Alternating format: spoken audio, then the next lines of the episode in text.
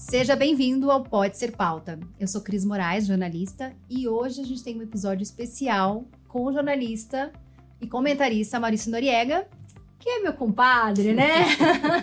eu falei que vai ser uma conversa de compadre. Eu falei, não vai valer roteiro hoje, né, Mal? É isso, obrigado, agradeço o convite, Cris. É legal poder falar do nosso trabalho, da nossa profissão e, e essa questão da pauta, né? Que é a base do, da vida do jornalista em qualquer situação, em qualquer atividade. É, e você é um apaixonado pelo, pela comunicação, pelo jornalismo, né? Então você está no jornalismo esportivo e. E eu, fazendo o curso, muitos alunos queriam trabalhar com jornalismo esportivo, me chamou a atenção, e daí eu falei, nossa, eu vou ter que trazer o mal até para o podcast, ou para uma das minhas aulas, porque o pessoal me pergunta muito, ai, como eu faço é, para trabalhar com jornalismo esportivo? E você tem uma trajetória pelo jornalismo, agora você está né, comentarista da Globo, fez Copa, fez várias coisas. Queria que você falasse um pouquinho da tua trajetória aqui, você estava me comentando até é, que você estava relembrando a tua carreira, como é que foi você começar no jornalismo? Então, eu, eu sempre brinco, falo, né, no, quando eu dou palestra ou nas aulas que eu, que eu dou na faculdade, na, na Casper Libero, no curso de pós-graduação, que a gente está jornalista esportivo, a gente é jornalista. Sim. Nesse momento, eu estou, é um momento Sim. de muitos anos já, estou no jornalismo esportivo, mas a base nossa é jornalista. Tem, tem muitas histórias e a gente, ao longo do papo, eu posso trazê-las aqui. Para mim, assim, eu tenho uma eu sempre tive muita ligação com o jornalismo e com o esporte, por causa do meu pai, né? Luiz Noriega, meu saudoso pai. Ele era narrador, foi um narrador super, super importante, um dos pioneiros da, da TV brasileira, e eu acompanhava meu pai muito nos estádios, e, e ginásios e tudo. Então eu vi várias competições de, de futebol, vôlei, basquete, natação, atletismo, judô, os principais atletas daquela época. Com que idade você tinha? Você acompanhava ah, ele? Cinco, seis anos, acho que ah, eu já bem, ia. né? idade do Gabriel. Sei lá. Ó, eu, eu, eu, lembro bem, por exemplo, com seis anos, acho que era seis anos, de ter visto o Pelé jogar uma vez. Eu vi o Pelé jogar acho que umas três, quatro vezes. E uma delas eu lembro bem, que foi em Santos, um jogo contra a Ponte Preta, não foi o jogo da despedida do Pelé, foi um outro jogo. E alguém me mandou um vídeo outro dia desse, desse jogo, meu pai narrando, e aí as memórias foram explodindo na minha cabeça, né? Em relação àquilo. Você lembra? Lembro, lembro. Tenho detalhes da, da, da, imagem, da transmissão. Até vendo a transmissão, eu lembro que teve uma hora que tem um take que o cara vai buscar um navio no Porto de Santos, assim, atracando, que dava para ver da Vila Belmiro naquela época, que não tinha muito prédio em volta. E eu lembro bem dessa imagem, né? Então o que aconteceu foi que eu acabei gostando muito de esporte e um momento da minha vida eu fui ser atleta. Eu joguei voleibol muitos anos, profissionalmente, inclusive, e eu me afastei um pouco do jornalismo. Meu sonho de vida naquele período era ser atleta profissional, jogar uma Olimpíada tal. E não, não deu certo, porque não tinha talento para isso, não tinha, não tinha altura para ser um grande jogador de voleibol. E eu acabei, na época do terceiro colegial, 1985, isso, eu estava muito em dúvida do que eu queria fazer. Então, Olha aí o momento. É, que teu jeito, filho está agora, né? Rafael. Eu, eu, tenho dois filhos, né? Claro, o Rafael, a Clara já estudando, o que ela quer, cinema, tudo. E o Rafael nessa fase da indecisão que é natural. Então eu jogava ainda e eu não sabia bem o que eu queria fazer. Então eu me inscrevi para fazer vestibular de jornalismo, educação física e psicologia. Acabei não prestando educação física porque eu já tinha passado em jornalismo, já tinha raspado meu cabelo, tudo isso mais. E ainda eu jogava um pouquinho de voleibol, tive uma, uma oportunidade para seguir jogando, mas no time até de São Carlos, que era o Zé Roberto Guimarães, o técnico, ele era técnico e jogava. Mas não valia a pena para mim, porque eu ia ter que trancar a faculdade e tal. Eu sabia que eu não seria um jogador competitivo. E acabei entrando no, no mundo do, do, jornalismo através de assessoria de imprensa. Ah, você começou em assessoria, Comecei assessoria não sabia disso. Fiz uns, alguns estágios nessa área de assessoria de imprensa e aí eu fui trabalhar na assessoria de imprensa da Federação Paulista de Basquete, em 1987. Aí eu comecei, fiquei dois anos lá e aprendi muito, muito, muito grato. Foi a primeira vez que eu tive textos meus publicados, porque às vezes você manda um texto e o jornal é, pega... Antigamente tá, publicava Publicava todos, o texto né? inteiro, eu ficava super feliz de ver que não era assinado, óbvio, mas era o que eu tinha escrito e tal. E em 1989 eu consegui uma vaga eh, fui fazer um teste na Folha da Tarde, que não existe mais, virou agora São Paulo, que também não existe mais. Eu sou um grande fechador de jornal. Tem vários jornais Ai, que, que eu trabalhei que não existem, óbvio que não sou só eu, mas é o tempo, né? Vai passando. Sim. E aí eu fui, fiz um teste lá, escrevi um colunão que tinha de notícias na época. A Folha da Tarde tinha uma diagramação muito parecida com a do USA Today, dos Estados Unidos na época, era um jornal diferente, textos curtos, curtos muitas cores e tal. Eu escrevi um colunão inteiro, eles aprovaram, publicaram aquele colunão, falaram, tem uma vaga aí para redator.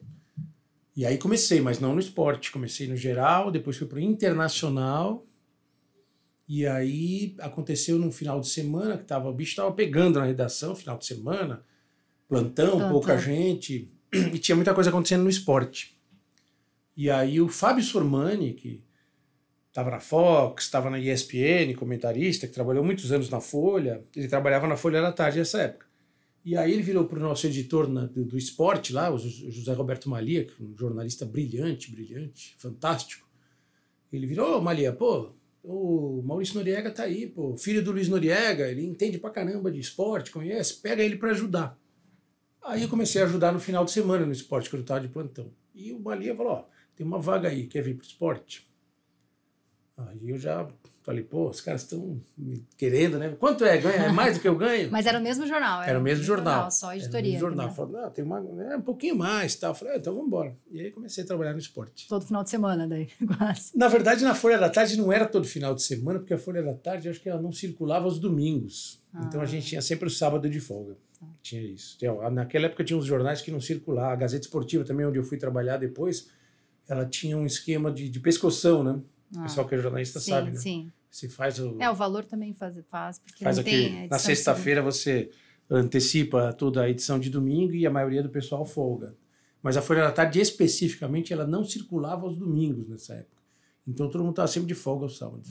É, porque eu tive uma experiência que eu, quando eu me formei, trabalhei em rádio, lá na Rádio Gaúcha, e era plantão, era só o plantão e era de madrugada. E eu falei, nunca mais eu vou trabalhar em rádio. Mas são as oportunidades que a gente tem que pegar e não, aproveitar. Foi, não foi, um, foi um professor meu que falou, não, você está é, aí com oportunidade, eu não tinha conseguido ainda, só tinha feito também freela para a RBS lá para fazer documentário e eu trabalhei. Mas assim, foi legal que eu aprendi hard news, né? Porque é aquela coisa de fazer é. noticiário de hora em hora. O tempo inteiro. E numa rádio fantástica, né? É. Que eu acho que é, talvez seja hoje a melhor rádio do Brasil, que é a Rádio Gaúcha. Olha aí. E você estava falando e eu estava lembrando da, uh, que quando você estava começando na área, eu estava me formando e tal, e eu tinha uma pessoa não que. Não entrega eu... a minha idade, hein, compadre? Não, não, tudo bem. Não, mas assim, você estava trabalhando na área e eu tava. Eu comecei em 96 a fazer jornalismo, né? Eu me formei em 2001. Mas eu era louca pelas crônicas do Davi Coimbra. Sim, e daí. Meu querido amigo. Você tinha. Você era muito amigo é, dele, né? Muito, muito. Davi, que foi embora muito cedo, infelizmente. É, eu, eu, o que aconteceu, assim, eu, eu ia muito nas férias para Santa Catarina. Isso quando estava na faculdade, ainda quando estava começando a trabalhar na Federação de Basquete, na assessoria e, e até já na, no começo de jornal, na Folha da Tarde, eu ia muito para Santa Catarina, para Bombinhas. Porto uhum. Belo, né, que hoje dividiu uhum. Porto Belo e Bombinhas, são duas cidades diferentes. E eu tinha um, tem um grande amigo que é da minha cidade, lá do interior de Bariri, o César Rago. Ele... É, que é o, o que aqui o Maurício é de Barigui, gente. Bariri, Bariri. Bariri, Bariri. Bariri, Bariri. Eu falo tem Birigui. Birigui, no é. estado de São Paulo. Não, é uma... E Barueri, tudo parecido. Tudo nome indígena, né? E Bariri é a minha terra do, do coração, da minha família. E coincidentemente a família do, do, do, Rago é de lá e a gente estudava no mesmo colégio aqui em São Paulo, tudo estava sempre grudado. E ele comprava sempre a zero hora na, na praia para ler. E eu pegava e lia também. Aí um dia eu caí numa crônica do Davi Coimbra. E eu fiquei encantado, né? Encantado. Isso é espetacular, cara. Como esse cara escreve bem. Aí comecei a trabalhar, cobrindo seleção brasileira. Eu conheci o Davi e falei isso para ele. Pô, cara, lia muito você e tal. E a gente ficou muito amigo a partir de 2006, porque nós fomos cobrir o Mundial que o Inter ganhou no Japão. E a gente fazia muita coisa juntos. Eu apresentava um programa na, naquela cobertura para a RBS no, no, canal comunitário, na TV Com. TV Com, que ah, infelizmente acabou, que é, era ótimo aquele canal. Eu fui pelo Sport TV, e, mas eu fui na equipe da RBS. Inclusive tinha até o casaco da RBS, super bonito. E no acordo que o Sport TV fez com a RBS, eu apresentava um programa falando sobre o Inter, acho que todo dia, para a TV Com. E aí o Davi participava todo dia, a gente ficou muito amigo, muito amigo mesmo, de e um cara que eu admiro muito, assim, acho que poucas pessoas escrevem como o Davi escrevia. Então, muito Principalmente nessa parte de crônica, né? De, que é mais difícil hoje a gente vê no jornalismo é. crônica, né? A gente foi e teve junto nas Copas do Mundo desde então, 2018 na Rússia a gente se encontrou. Aí logo depois, 2019, eu fui, eu fui a Porto Alegre, a gente saiu para jantar. Cara maravilhoso, um dos melhores jornalistas do Brasil. Infelizmente foi embora muito cedo. Hum. E eu pulei direto, né? Daí te cortei no meio do caminho. Daí depois da Folha, como é que você chegou na Sport TV? Então, eu fiquei na Folha da Tarde de 89 a 91. Aí comecei a cobrir, cobri muito tênis, muito tênis. A Folha da Tarde tinha um acordo comercial para fazer cobertura de torneios de tênis. E aquela história, ninguém queria fazer. E eu estava afim de aprender, estava afim de sair da redação, né? Quando você começa, você não vai fazer os principais jogos tal. Uhum. Então eu fazia muito trabalho de redação, de vez em quando eu saía para fazer uma reportagem, eu queria ir para a rua, queria fazer reportagem. Aí eu me ofereci, falei, ó, oh, Maria, eu sou... Eu gosto de tênis, eu jogo tênis, eu entendo de tênis. E eu vou. tô afim de fazer esse negócio aí. Aí ele me, me escalou, então eu fazia. Naquela época, direto. tênis também não, não, era, não tinha tanto espaço, então, né? Tinha, na, na verdade, né, nesse período, Cris, tinha, o Brasil era um dos países do mundo que mais eh, organizava um torneio de tênis. Hum. Tinha muito torneio de tênis. Não torneio top, mas tinha hum. alguns torneios top. Então tinha torneio de tênis quase toda semana no Brasil. E uma das promotoras tinha um acordo com o jornal comercial e eu ia, então viajava, viajei pra caramba, torneio de Itaparica, Brasília, Rio, um monte de coisa. E fui saindo, né? para fazer, e era, e era um ah, exercício que é o, maravilhoso. Que é a delícia, né? Fazer, é, tá na rua. E era uma página por dia, eu fazia sozinho a página. Todo dia tinha que mandar uma página. E mesmo assim dava tempo de, de jogar um tênis no final do dia e tal. E foi aí que eu comecei a, a me destacar mais, a aparecer o trabalho e tal. Quando eh, terminou o ano, e foram, acho que 89, eu entrei, foi 90, o ano de 90 inteiro, 90, 91, eu estava fazendo. E eu comecei a fazer mais coisas. Eles começaram a me escalar, uma linha começou a me escalar mais para fazer jogo de futebol, reportagem, umas coisas legais. legais. Teve a Copa do Mundo de 90, que eu escrevi algumas crônicas também. E em 91, eu, eu trabalhava no, na Folha da Tarde com um grande amigo, que é um jornalista brilhante, o Nelson Nunes que hoje é o presidente da, da ACESP, da Associação dos Cronistas Esportivos do Estado de São Paulo. E o Nelson trabalhava na Folha da Tarde e no Diário Popular. E depois virou Diário de São Paulo e também fechou, bater na mesa. também fechou. Quer dizer, voltou agora, mas com um formato é, diferente. Online. E aí o Nelson falou para mim, olha, o, o, o Diário Popular está querendo investir pesado para se reposicionar. O Diário Popular é um jornal meio de classificados, assim, feio, um jornal antigo tal. Os caras estão. E tinha, tinha o Diário Popular e o Popular da Tarde, eram dois jornais. Eles iam acabar com o Popular da Tarde, fazer um jornal só e, e bombar os, o esporte. Esporte, polícia e cidades, que era um jornal popular. Aí eu, eu fui lá conversar, me fizeram uma proposta para ganhar um pouco melhor tal, e eu estava afim, porque lá eu ia fazer muita reportagem. Aí eu fui para o Diário Popular em 91. Fiquei até 95 no, no Diário Popular. Foi bastante tempo. Bastante então. tempo. E ali, e ali, foi muito a minha escola, além da, da Folha da Tarde, porque aí foi a escola da reportagem. Né? O Diário Popular, Cris, era um jornal assim absurdo em termos de carga de trabalho. A gente trabalhava cinco finais de semana para folgar um. E tinha uma folga semanal. Só que era um jornal quente, um jornal de notícia mesmo. E o esporte era, era uma época que os jornalões, a Folha, o Estadão, o Jornal da Tarde, a própria Gazeta Esportiva, na época, eles não, eles não faziam treino de sábado, por exemplo, por causa daquela história do pescoção. E o diário era todo dia, todo dia, todo dia. Hum. Deu cancha, né? então, né? Pegou. Então começou e vendia na banca.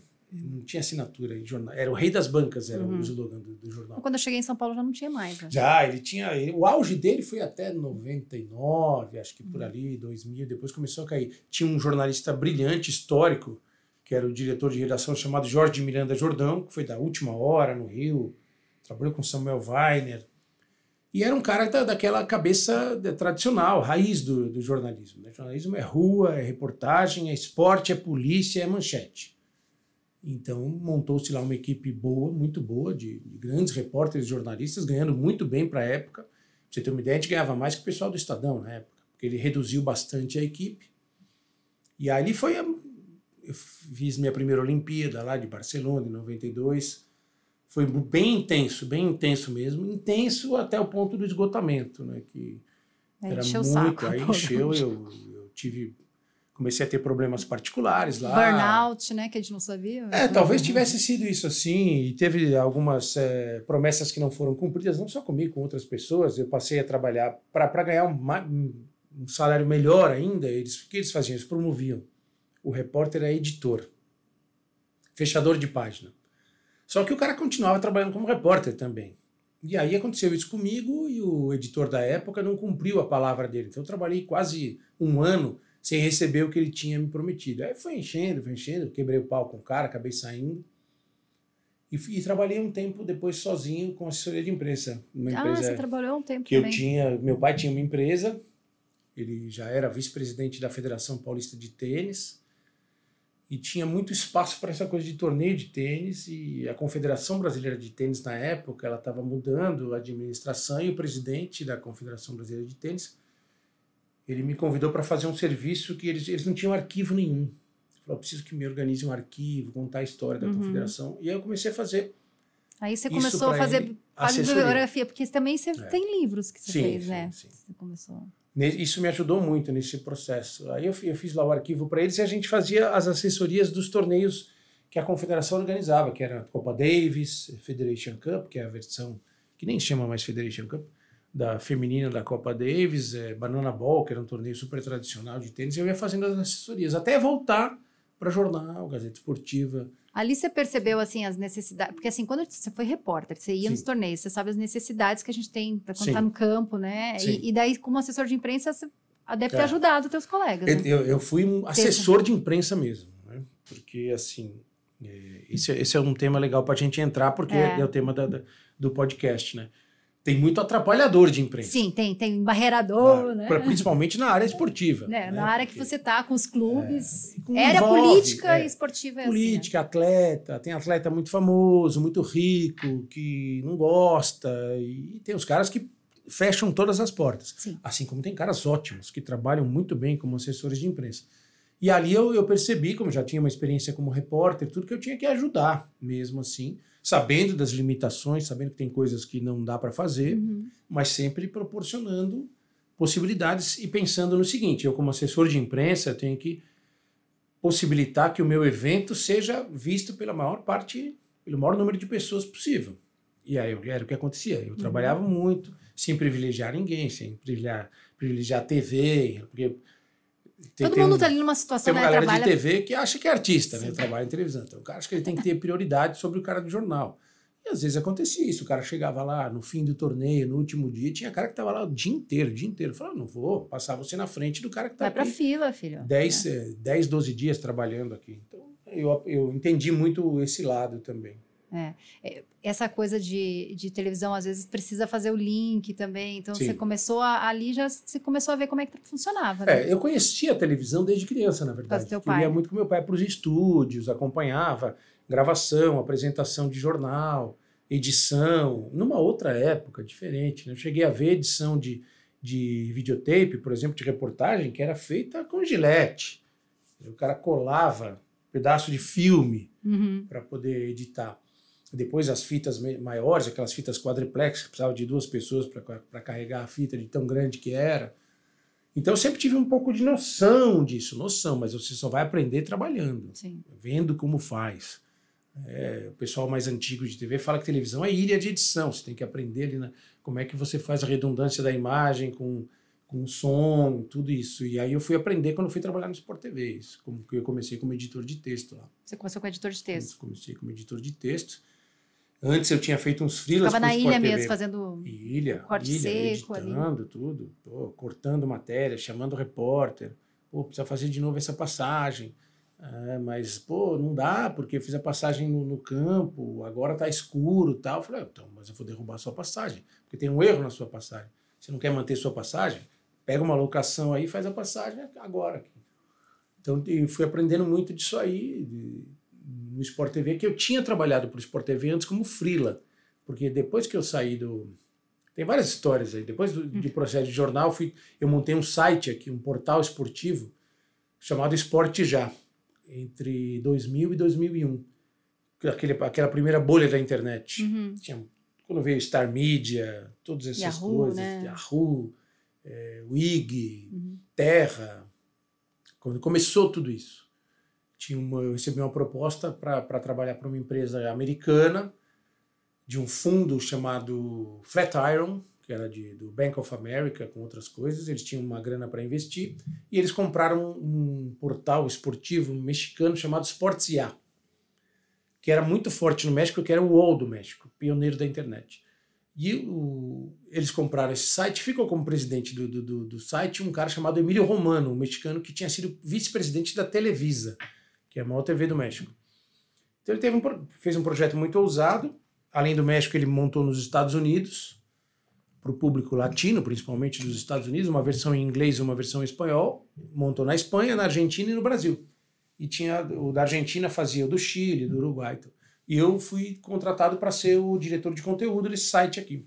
Foi bem legal, uma experiência maravilhosa, né? De, imagina que em 2000, com internet de escada ainda, ah, quase é, ninguém Bem à frente tinha... do tempo, né? É, a gente fazia programa de rádio, fazia transmissão por rádio, a gente fazia programa de televisão naquela época, entrevista, tudo. Fizemos transmissão de evento de, de MMA.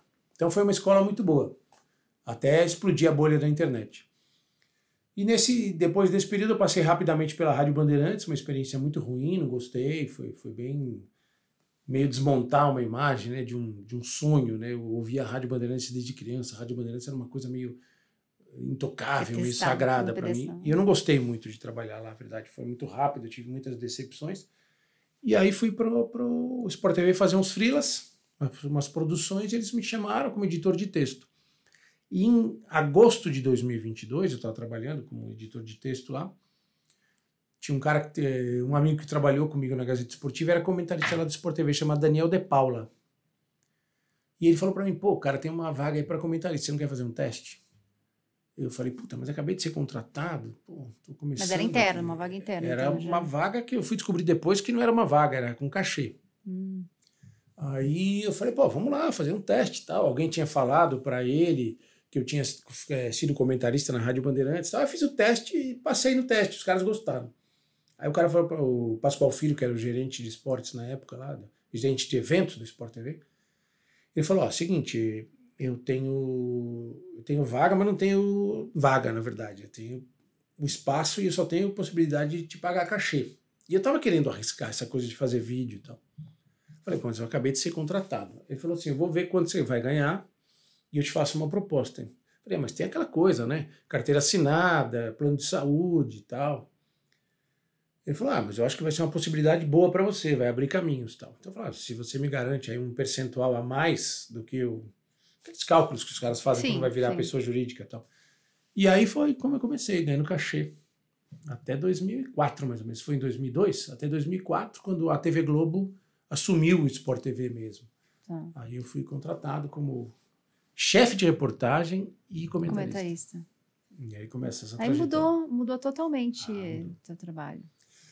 Você teve que começar a estudar, fazer coisas que você não fazia antes. Mas, na verdade, assim, é tudo tudo está dentro do mesmo escopo, eu acho. Sim. Só que numa outra plataforma, né? E eu fazia o trabalho de chefia de reportagem. É, eu acho que a diferença, e... assim, pelo todo mundo que comenta e o que eu ouço de ti, todo mundo fala da qualidade técnica que você tem, mas como que você tem o jornalismo? Porque a gente tem muito comentarista que não é jornalista, é. né? Então você assim, tem o né? jornalismo né? e você tem o conhecimento técnico. Então... Para mim, o trabalho como comentarista é um trabalho como jornalista. É um caminho como jornalista que eu faço comentando os jogos. Os jogos. Eu tenho na minha mente que eu, eu trabalhando ali, eu estou fazendo um trabalho jornalístico. Eu penso no texto, eu penso na informação, no que eu vou falar, no que eu posso acrescentar. E eu fui aprendendo lá. Como eu fiz apresentação de programa lá durante muito tempo. Hoje eu não faço mais mas gosto muito ainda de fazer apresentação de programa. Apresentei todos os programas lá do Sport TV, menos o jornal Sport TV News, o resto todos eu apresentei. É, você ia para o Rio sempre fazer direto, Bem direto, Amigos, né? né? Aqui o programa acabou, né? O próprio Bem Amigos, que era daqui, eu apresentei duas vezes o Bem Amigos, quando o Galvão não podia. Tinha o Arena Sport TV, que era do Kleber Machado. Eu cobria as férias do Kleber Machado. Depois o Kleber Machado parou de apresentar, eu fiquei como apresentador titular durante um tempo. Você trabalhou com a Patrícia Maldonado Sim, até uma época, né? Mas era quando ela era repórter? Você repórter também... e apresentadora também. Nós fizemos Sim. juntos a Jogos Pan-Americanos de 2007 no Rio.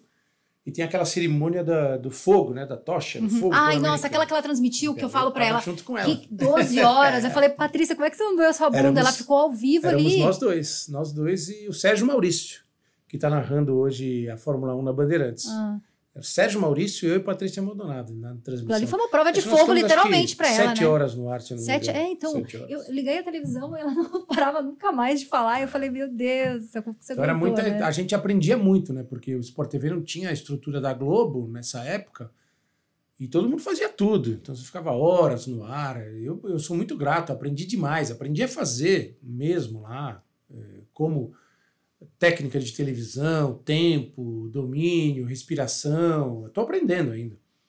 Mas foi uma, foi uma escola maravilhosa, sempre em cima do jornalismo. E na época em que eu fazia chefia de reportagem e os comentários, tinha a pauta, o trabalho de pauta, que não existia, engraçado, né? Não, não existia no Sport TV. Pauteiro. Existia na Globo. E em 97, eu me lembro, que até eu pulei uma parte aí, que eu fui trabalhar no Lance depois que eu trabalhei Ah, na trabalhou Gazeta. Eu fui o primeiro Por isso que chefe você de tem reportagem. sempre Lance. vários É. relacionamentos aí, Sim, né? é networking, né? Aham. Eu fui o primeiro chefe de reportagem do Lance aqui em São Paulo. Éramos eu aqui e o Marcelo Barreto, do Sport TV, no Rio, como chefe de reportagem. E aí eu, durante esse trabalho de- do Lance, eu fui chamado na TV Globo. Tinha uma oferta para ser chefe de reportagem da Globo, por causa das pautas do Lance. Então, acabou não dando certo na época. E eu voltei, acabei entrando lá e por outra forma, e eu fazia essa a pauta que não existia no Sport TV.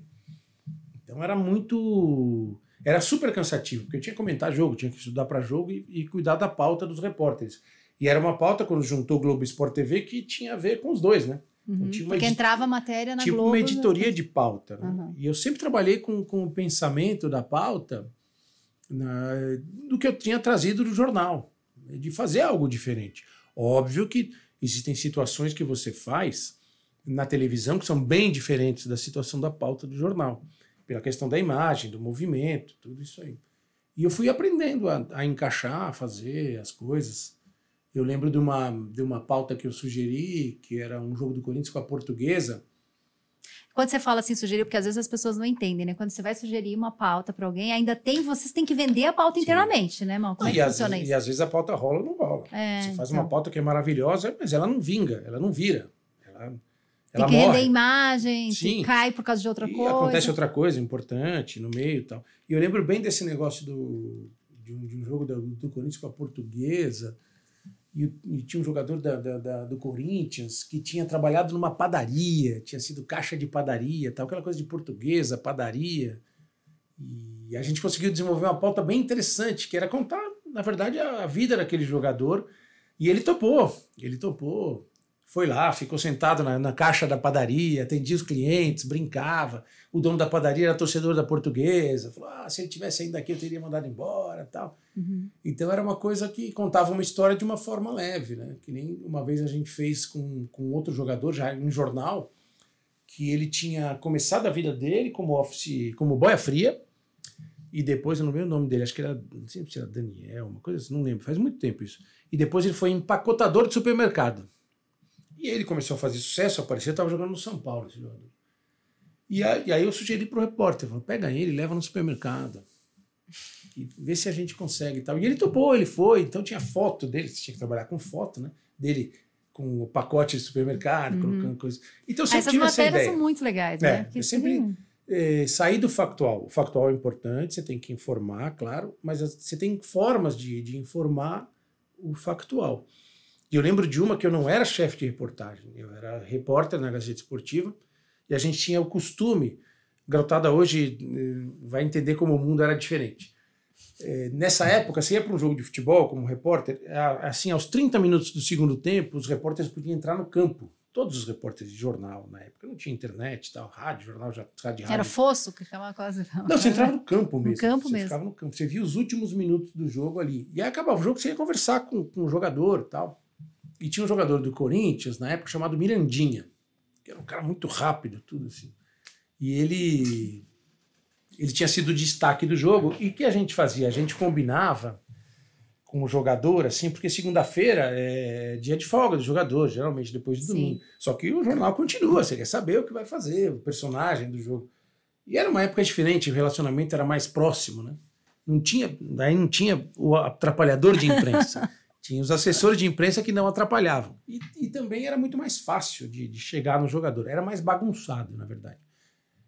Isso é muita informalidade. Eu lembro é, quando eu fiz algumas coisas para clube, disso. era muita informalidade. A gente se aproveitava disso. Acabou o jogo. Coletiva de imprensa, meu Deus, Sim. uma vez quando eu fui, eu falei, como assim? Não tem não um roteiro, nada, não, não tem o um script da coletiva. Não tinha nem banner no fundo, né? Aí eu cheguei no Mirandinha e falei, pô, Mirandinha, ele tinha feito acho que dois gols no clássico, tá, uma coisa assim. Onde você vai estar amanhã? Na sua folga. Aí ele falou assim: ah, vou estar em casa, vou ficar com meu filho e tal. Eu falei, pô, te incomoda se a gente for lá fazer uma matéria? Não, não, não, pega o meu telefone aí, me liga lá, a gente combina. Aí eu liguei, ele falou, vem aqui em casa. Aí eu fui na casa dele, olha só que coisa maluca, como era, né? Assim, era na casa do jogador. E ele estava jogando videogame, nem lembro qual videogame era na época, com o filho. E eu estava olhando aí o, o, fotógrafo fazendo umas imagens. E aí eu reparei, é, você foi com o fotógrafo? Com o fotógrafo. Era sempre a dupla, fotógrafo e repórter. Isso é um, também é uma coisa muito importante no trabalho jornalístico. Você tem uma é, afinidade. Na televisão também é o cinegrafista que tem. O repórter fotográfico às vezes enxerga coisa que você, repórter, não está enxergando. Eu, eu fiz muita matéria legal graças aos meus companheiros repórteres fotográficos. Eles me passavam a pauta. Falaram, aconteceu isso, hum, olha Observa lá, lá né? O olhar, né? E aí eu estava reparando na TV do videogame que ele jogava e ele escalava no ataque, ele jogava com a seleção brasileira. O ataque da seleção brasileira era Ronaldo, careca, Ronaldo Fenômeno, e ele, Mirandinha. Ele montava um jogador com o nome dele. Um FIFA da vida já. Era, não lembro qual videogame era. Era bem pré-histórico, né? Se era 99, por aí e tal. Aí eu falei, pô, falei pro, pro Fadal, você consegue fazer a foto bem mostrando ali? Ele falou, ah, fica tranquilo que eu faço. Vamos juntar esses dois depois. E aí eu cheguei nele e falei, pô, Mirandinha, você é o Ronaldo no ataque? Ele falou, é o sonho da minha vida, é meu ídolo tal. Uhum. E ficou uma reportagem muito legal. Ao ponto de que, depois que a reportagem foi publicada, o José Maria de Aquino, que é um dos maiores jornalistas esportivos do Brasil de todos os tempos, ele era o chefe da Globo aqui em São Paulo. Aí ele me ligou e perguntou o telefone do Mirandinha, se eu podia passar o telefone do Mirandinha, que eles queriam fazer a mesma matéria para TV. Sim. Aí faz de outra forma. Ah, você, você fez pro jornal ainda. Eu fiz pro jornal. Porque o jornal você já, assim, para televisão eu já pensei, junta os dois, então, põe os dois dentro no, campo, é, né? Assim, você vai. O Ronaldo estava jogando em 99, não sei onde ele estava, não sei se ele estava no Barcelona, estava longe, assim, mas aí eles fazem uma edição de imagens, sim, essas sim. coisas tudo. Faz um zoom, né? Tudo. E, e, a TV consegue capturar melhor a imagem do, do videogame, ele jogando sim. videogame e tal. E foi muito legal. Então, acho que a pauta vai muito por isso. Vai muito de observação, informação, oportunidade. Mas mudou. Se a gente tem tempo, a gente vai falar sobre isso. Mudou não bastante. tem tempo, não tem tempo.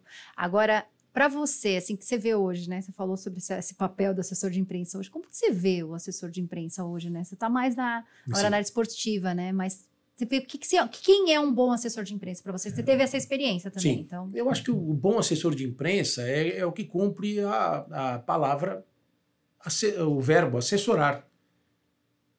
Ele assessora o cara que o contratou e assessora o jornalista que precisa falar com esse cara. Eu lembro que eu trabalhava na Folha da Tarde, eu precisei fazer uma, uma reportagem especial sobre os 200 anos da Revolução Francesa. E eu entrevistei o Fernando Henrique Cardoso que era senador na época. Não tinha sido eleito presidente ainda. Eu adoro ele. E assim, o, o assessor do Senado na época facilitou tudo para mim. Facilitou tudo para mim. O que não é uma coisa tão é. fácil de se encontrar nessa área sim, governamental, sim. né? O que eu acho que é, tem uma situação do mundo moderno que são as redes sociais. As redes sociais, na verdade, elas atrapalharam muito. E acho que elas atrapalham o assessor de imprensa também. Há alguns anos eu fui fazer um jogo do São Paulo em Caxias do Sul. E eu estava conversando com o Lugano, que hoje trabalha como comentarista uruguaio, que tinha sido jogador do São Paulo. Uhum. Bateram um papo ali depois, tal, sobre essas coisas todas. E ele, uma hora ele solta assim do nada, ele fala assim: a verdade é que a gente, eu como jogador, diretor, eu não preciso mais da, do jornalista, da imprensa para nada eu falo direto Nossa, com tem o uma torcedor outra pessoa que tinha com as isso, redes né? sociais. Aí eu falei para ele, ótimo, mas aí é só a sua verdade que vai. Sua verdade, isso mesmo. Aí ele teve um estalo, ele falou, você tem razão. Ele é um cara muito inteligente. Ele é, muito... é o teu viés, né? Ele falou, você vai sempre contar o que você quer contar. Eu falei, inclusive mentira.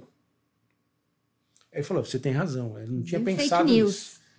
E aí, quando o que acontece? Quando o, não só o jogador, quando a celebridade ele é vítima de fake news, aí ele passa a pensar nisso, que ele precisa de um assessor de imprensa, que ele precisa do jornalista sério, que ele precisa do veículo sério. E isso é uma praga das redes sociais. Nada contra, as redes sociais são super importantes. Só que hoje a pauta, Cris, é, as redes sociais elas pautam a nossa é. vida, não é só o trabalho de jornalista. E é errado. É para ficar um exemplo na minha área. Você vê assim, é, a lacração e o cancelamento. Aí você vê, as redes sociais condenam um jogador tal, pedem a saída do treinador tal. Aconteceu isso nesse, nesses últimos dias, no São Paulo, do Rogério Ceni, que é um caso muito interessante para avaliar. O Rogério é o maior ídolo da história do São Paulo. E hoje ele é treinador. Então, dividiu. Né? O, o, ídolo, como jogador, vai ficar sempre na memória do torcedor. Eu sei que o menino é São Paulino, ele vai é. gostar dessa história. nosso, nosso, e o meu marido nosso também, editor né? de som. É, e o, o Edu é São Paulino, também ele vai gostar da história. Então o Rogério Senna é chamado de mito pela torcida do São Paulo. Só que hoje ele é técnico do São Paulo. E uma parcela da torcida do São Paulo está brava com ele como técnico. Aí você percebe, não, porque as redes sociais pedem a cabeça do Rogério. Aí você vai pro jogo, o estádio grita o nome do Rogério. É. Então são, são visões diferentes. Muitas vezes a rede social ela vai direcionando. Ativista de WhatsApp, de é Instagram. Isso. Não, você não sabe, na verdade, se aquilo ali é um programa robô, se aquilo é. Tem até um nome, se tem os stalkers, né, que eles é, falam, que perseguem. Os haters tudo. Como aquilo foi levado àquela situação por um algoritmo daqui, dali, qual o interesse está por trás disso? E, infelizmente, o jornalismo está sendo escravizado pela rede social. Então você vê, ó, eu, eu tenho colegas que transmitem jogo, narrador, comentarista, repórter, que eles fazem a transmissão com rede social aberta, vendo o que está sendo falado na rede social. Eu nem vejo rede social durante o jogo. Aliás, eu nem vejo muito rede social. Não tenho Twitter, não tenho Instagram. Ah, mas você estava online na Copa, porque a gente estava assistindo o jogo lá em casa. A Elizabeth mandou uma mensagem, você viu? Ah, é, assim, corrigiu no ar, Eu fico né? no WhatsApp, assim, porque muitas vezes, durante a transmissão, você precisa checar alguma informação com uhum. o próprio repórter, com o editor. A gente tal. olha no ar ali, ele está é. corrigindo a informação. E, um WhatsApp, e o WhatsApp serve para isso. Né? Eu já dei furo de reportagem em transmissão como comentarista através do WhatsApp. Tinha coisas assim, ah, fulano de tal, vem, não vem para tal clube e tal. E, eu e tinha... alguém já tinha informação ali. Eu fui, fui direto na fonte, né? Fui uhum. no empresário do cara que eu conhecia. O cara Sim. falou: não, ele não vai para esse time, ele vai para aquele time, tal, tal, tal. Eu, eu, confiava bem na fonte tal, e, e, a única coisa que eu deixo é o WhatsApp, porque às vezes você tem acesso, você está conversando com o coordenador de transmissão, ele te passa alguma coisa. Você quer conferir alguma estatística. Não, tem que tá, estar tá ligado. Mas né? eu não deixo aberto em Instagram, não deixo Sim. aberto em Twitter, não deixo aberto em Facebook, nada disso. E tem colegas que fa fazem a transmissão com diversas contas de rede social abertas ali. Então, aí, às vezes se acaba sendo até meio inconveniente, meio seco demais. Não, é, porque, porque, as, não, porque o veículo não é, é esse, né? e o cara fala assim para você, não, as redes sociais estão dizendo isso. Eu falei, eu falei, é problema das redes sociais. Eu estou vendo o jogo da forma como eu gosto de ver. Então, acho que isso é um desafio maior para os assessores de imprensa, porque as redes sociais acabam meio que impondo as vontades delas e, e criando assuntos e pautas que, na verdade, não são muito interessantes, eu acho. É, e você comentou um assunto que eu acho muito importante, porque o pessoal fica às vezes assim, ah, as redes sociais é importante, é, não precisa de assessor de imprensa, mas é um bicho totalmente diferente. Sim, sim. E assim, se a gente consegue lidar com o jornalista, porque eu falo assim, um, do, um dos públicos mais difíceis é o jornalista, ele é o mais crítico, sim. né? Tem então, se a gente consegue. É, tem que ser chato mesmo. Se a gente lida bem, o assessor de imprensa lida bem com o jornalista, ele lida bem com o influencer, que, tipo, né, é um outro, uma outra categoria, yeah. é, é totalmente diferente, né? Eu vejo assim, a, estrutura que a gente faz para receber um jornalista, você está preocupado se ele vai ter um café, uma água, se ele tem fácil acesso, se tem ponto de tomada. Influência já quer um, ah, é tudo mais luxuoso, tudo mais, né? Então, assim, a diferença. É. E, a, e a, a, questão das redes sociais também, ela vai numa, numa para uma direção que é assim do, do cara fala, ele escreve um negócio, posta uma coisa na rede social, cabeça quente a repercussão é péssima, é imediata. Aí ele vai precisar de socorro de quem? Do assessor de imprensa, é. ou do clube, ou dele próprio, ou de um outro jogador, de um outro atleta que tem rede social. E vem aquela, nossa, que é terrível aquilo, né? Porque é a, é a desculpa pronta. Me expressei mal. Uhum. Fui mal interpretado. Mas eu, eu, aconteceu de programa, cara, eu fui mal interpretado. Aí eu falei, perguntei para ele, mas você não falou isso? Falei. Se então como é que você foi mal interpretado? Se você falou o que você quis falar. Então você não está sabendo se expressar, é né? isso. e tem muito dessa, dessa, desse trabalho também do assessor de imprensa, de É, o Media Train, eu, assim, eu tenho um vídeo que eu adoro, que é da Porta dos Fundos, que eles mostram, porque pra, que eu, quando eu faço Media Training, eu sempre mostro, né? Que é eles falando numa entrevista como é que é uma coletiva de Sim. imprensa e o quanto, porque assim, os, os jogadores de futebol, eles têm um treinamento muito, né? Tem que ser É. tudo bem regradinho. Ah, não, professor, é sempre professor, então assim, é até é, um pouco caricato. Aproveitando isso, é, como eles têm às vezes Media Training, então como que você faz, mesmo agora sendo comentarista, você precisa às vezes caçar alguma informação e tal. O que, que você acha que é a habilidade de, de conseguir pegar uma informação bacana, de ser teu viés de repórter mesmo? Eu acho que passa por credibilidade, primeiro. Eu sei que eu tenho acesso a algumas pessoas, graças a Deus, e a minha credibilidade, principalmente por isso. Né? Eu, eu tenho acesso a, a- direto a alguns treinadores, dirigentes, presidente de clube, que eu tenho aqui o contato. que eles confiam em você, que eles, Eles são, sabem- são tuas fontes, mas eles, eles confiam. sabem que eles podem confiar num jornalista sério.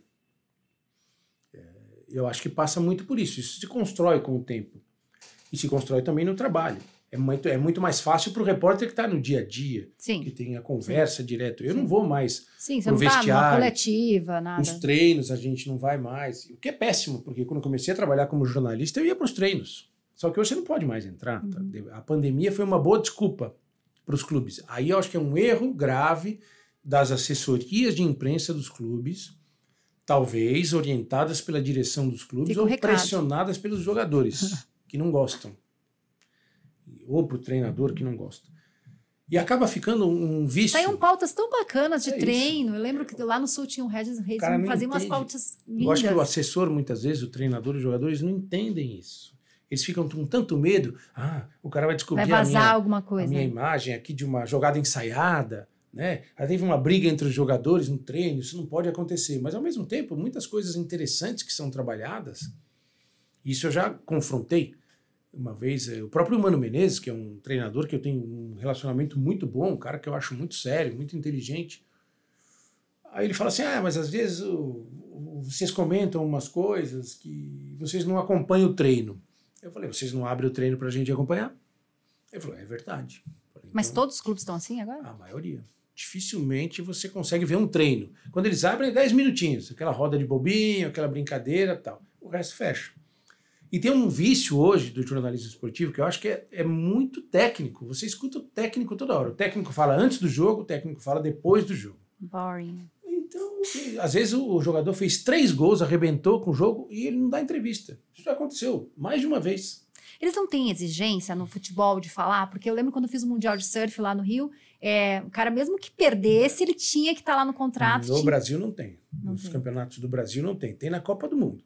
Tá. Copa do Mundo, o cara tem que falar. Se não falar, um abraço. É, É, multa. É multa, né? pesada. É, porque eu me lembro que no Mundial de Surf era assim, tipo, o cara tipo, tava puto, que não tinha conseguido, chegava lá, Obrigado. vai ter que falar. Copa do querido. Mundo, o cara ganhou, perdeu, ele vai lá e fala. E ninguém reclama. Aí você vai para a NBA nos Estados Unidos, a mesma coisa. Você vê que o- os, trans- os caras que transmitem o jogo, eles estão dentro da quadra, às vezes. Eles entrevistam o jogador dentro da quadra. O jogador vai lá, sorridente, uhum. fala tudo. Gente, faz parte do É. game, né?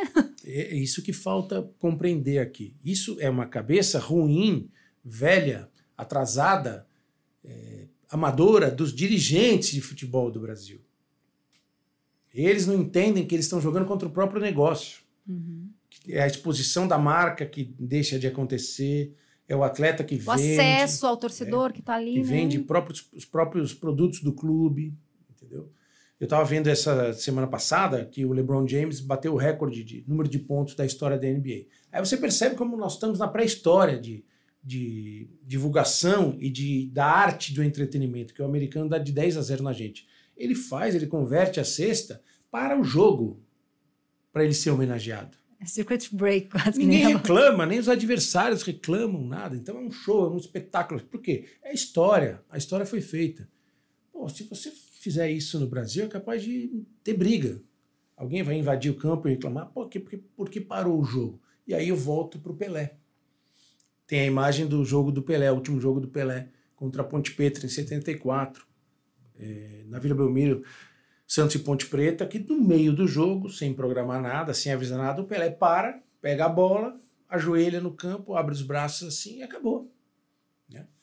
Aquilo ficou muito marcado porque o Pelé era um gênio do marketing. Uhum. Ele sempre Sempre entendeu foi. muito bem essa relação do respeito que ele tinha com a imprensa. Ele entendia que era um, um caminho que precisava dos dois lados. E aquilo ficou uma imagem icônica, marcada. Você vê todos os jogadores do Santos, da Ponte Preta, vão lá, abraçam o Pelé e tal.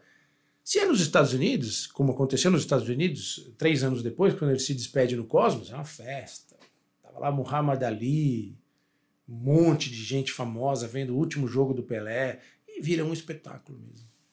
É, eu, eu li o teu texto criticando, inclusive, né, o enterro do Pelé. É, alguns Você jogadores ficaram bravos cutucada, comigo. né? Ficaram, São meus imagino. amigos, eles ficaram bravos comigo. Mas eu acho que realmente, né, falta um pouquinho essa, essas honras, né? Essa... Que eu acho assim, faltou, Cris, ali, representatividade. Ninguém é obrigado a ir no velório de ninguém. Uhum. Ninguém é obrigado a prestar homenagem a ninguém. Talvez eh, houvesse jogadores ali de todas as épocas que não se dessem bem com o Pelé, que tivessem problema com o Pelé, que é natural. Agora, para mim faltou um jogador.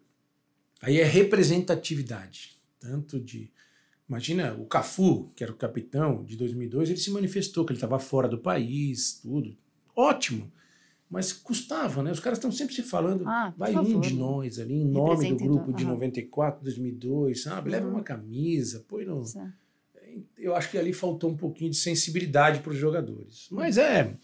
Alguns são muito sinceros e até publicamente assumem que é- esse mundo é movido a dinheiro. Né? Eles Uhum. fazem tudo que eles podem ganhar dinheiro.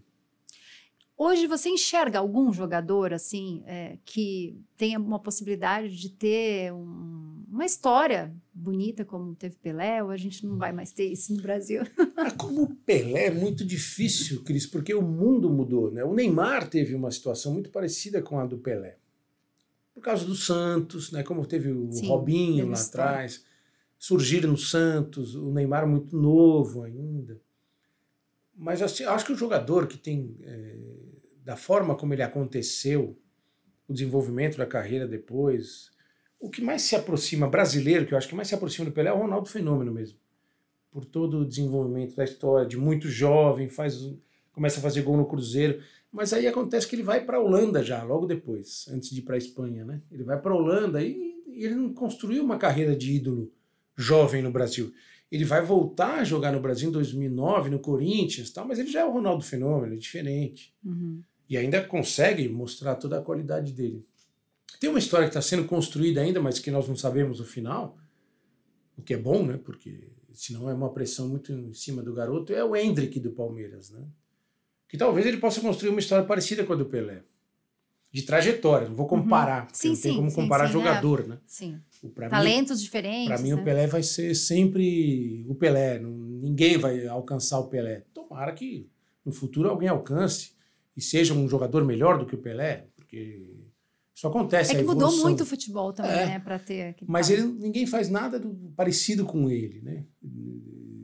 Tecnicamente falando. O Pelé era perfeito, não tinha um defeito. Ele- tudo que ele faz, ele fazia tudo que o Maradona fazia e mais coisas que o Maradona fazia. O Maradona tinha o pé esquerdo, o Pelé com os dois pés. O Maradona não era um grande cabeceador, o Pelé era. O Messi, por exemplo, muito mais Uhum. pé esquerdo que direito, não é um grande cabeceador, o Pelé era. O Pelé era completo em tudo. Mas a história, como trajetória, talvez seja essa do garoto que com 15, 16 anos aparece, vai jogar num time principal, faz gol num campeonato, tal, vira titular e já foi contratado pelo Real Madrid, que vai jogar no Real Madrid em 2024, né? Então talvez seja uma, uma história parecida, um paralelo. E aproveitando, eh, o que, que você acha para quem quer trabalhar com jornalismo esportivo? O que, que você recomenda? O que, que você fala? Assim, tem espaço hoje? O que precisa? Que caminho tem que trilhar para chegar? Então, primeiro você tem que entender que é jornalismo esportivo, não é jornalismo de futebol. Uhum. Eu fico bem bravo com isso, É, porque só. nas redações tinha uma brincadeira muito chata, muito feia, que o, cara que cobria futebol era pautado para fazer vôlei, basquete, ele falou, ah, eu sou jornalista, não, não cubro, eu cubro futebol, não cubro educação física. Tinha isso, tinha esse preconceito. Eu, infelizmente, nunca tive, porque eu sempre gostei muito de esporte. Agora você é fã do beach tênis. Ah, é, mas é um lazer meu, tudo assim. Mas eu cobri tudo, né? Cobri duas Olimpíadas, no, no local, cobri Jogos Pan-Americanos, Mundial de Basquete, Mundial de Vôlei, Mundial de Judô, Mundial de Natação, é, atletismo, Fórmula 1, cobri vários anos. Então, assim, eu acho que você tem que ser jornalista esportivo, esportivo. E isso te abre muitas portas, abre possibilidades. Eu, eu trabalhei na Olimpíada do Rio como apresentador. Então eu sabia exatamente do que eu estava falando, né? Chegava um cara para ser entrevistado ali, nome do passado do esporte, para contar uma história. E aí vai o cara que é só futebol, ele está ali perdido. Você percebe que ele está perdido. Então você tem que pensar, óbvio que o futebol é muito maior, o futebol é mais popular, a cobertura é 95% voltada ao futebol, talvez até mais que isso, mas você tem que estar preparado para outras coisas, outros, é, você tem que estar pronto para ser um jornalista ou seja, capaz também pode. de cobrir qualquer coisa. Assessor de imprensa também tem que pensar não só Sim. em assessoria de clube, né? De futebol. Tem vários espaços. Outros, você tem aí, por exemplo, o surf e o skate, é. que são esportes do futuro não só do futuro, do presente, né? Cada uhum. vez mais populares, cada vez mais gente. Nossa, eu conheci um assessor de imprensa que era lá de Santa Catarina, que era do surf, e ele fazia releases, pré-releases, tinha um relacionamento, era incrível. Então, é isso. Mas, sabe, é e, especializado, e, né? Você tem que estudar, né? E, eu, por exemplo, eu assisti o skate na Olimpíada e foi super legal, super educativo para aprender o nome das manobras, uhum, como é que faz, uhum. como é que não faz. Surf é a uhum. mesma coisa. Entender por que, que uma onda é boa por que, que a outra onda não é boa, quais são os regulamentos. O surf faz um trabalho muito bom também de divulgação, né? Sim, sim. É uma, uma, uma liga muito bem estruturada uhum. da Associação de Surfistas Profissionais. É. Então eu penso dessa forma. Eu, eu estou jornalista, comentarista de futebol, mas é, se você me puser para comentar um jogo de vôlei, por exemplo, eu não vou dar vexame. Eu era comentarista de futebol e apresentei todos os programas do Campeonato Mundial Feminino de Basquete aqui em 2006.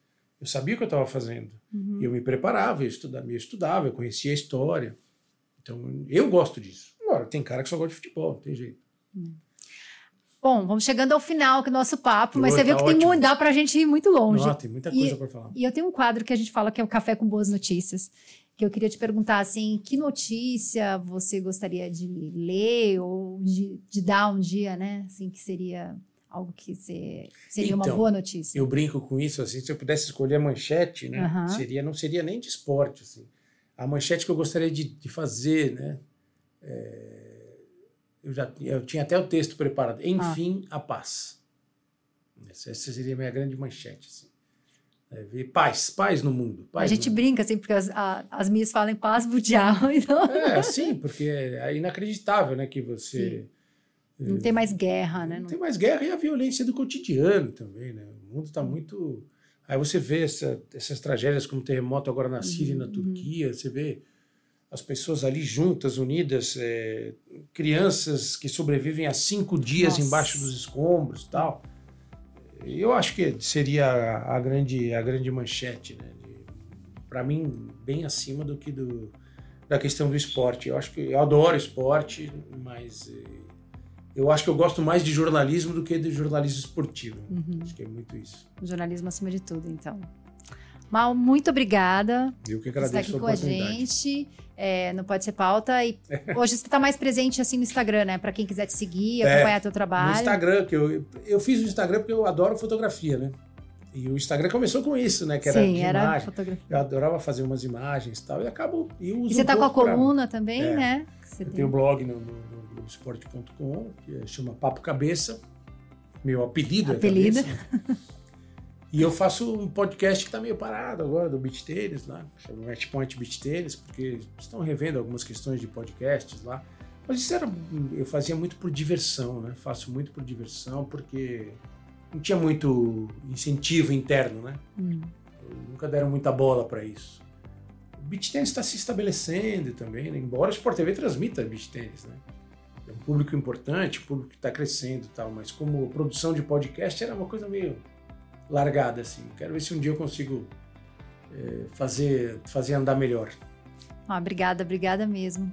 Eu que agradeço. Vamos repetir esse papo. Então, obrigada a vocês por terem nos acompanhado e até o próximo Pode Ser Pauta.